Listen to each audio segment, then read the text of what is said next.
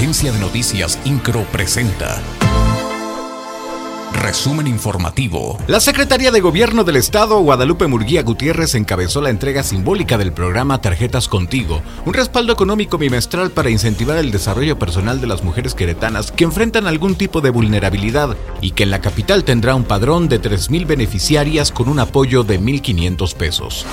El director del DIF estatal, Oscar Gómez Niembro, dio a conocer que durante este año se han dado en adopción a 22 menores a parejas interesadas. Señaló que esto se logró gracias a que estas familias consiguieron su certificado de idoneidad para adoptar. Agregó que en este año no se tuvieron adopciones entre parejas igualitarias, pero sí hay una interesada en proceso.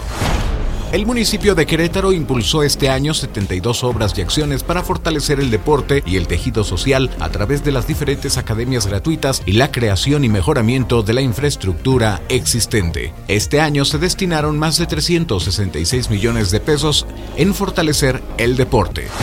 INCRO, Agencia de Noticias.